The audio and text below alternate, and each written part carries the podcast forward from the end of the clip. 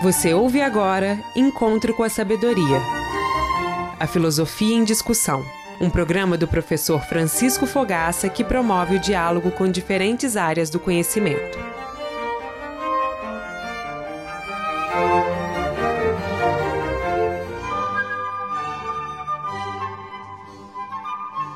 Filosofia contemporânea.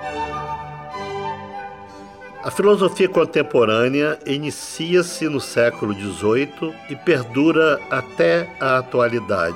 Friedrich Hegel foi um dos maiores expoentes do idealismo cultural alemão. Desenvolveu uma nova dialética em suas obras Fenomenologia do Espírito, lições sobre história da filosofia e princípios da filosofia do direito. A dialética seria o movimento real da realidade que teria de ser aplicada no pensamento. Edmund Husserl, 1859-1938, criou a fenomenologia, método baseado na observação e descrição minuciosa dos fenômenos. A consciência é manifestada na intencionalidade, ou seja, é a intenção do sujeito que desvenda tudo.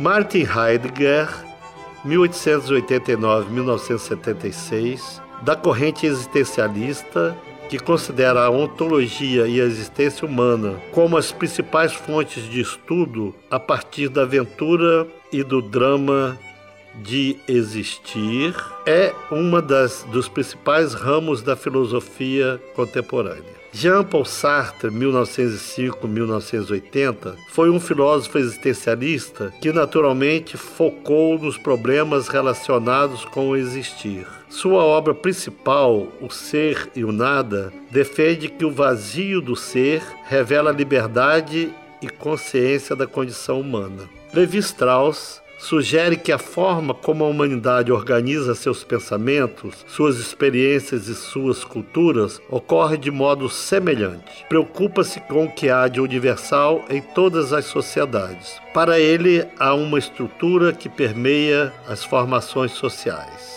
São muitos os filósofos importantes da contemporaneidade. Destacamos aqui apenas alguns que representam as principais correntes filosóficas.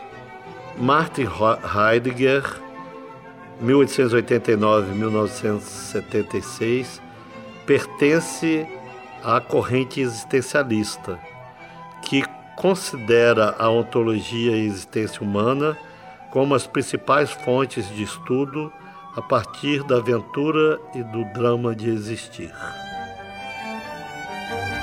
Você ouviu Encontro com a Sabedoria, a Filosofia em Discussão.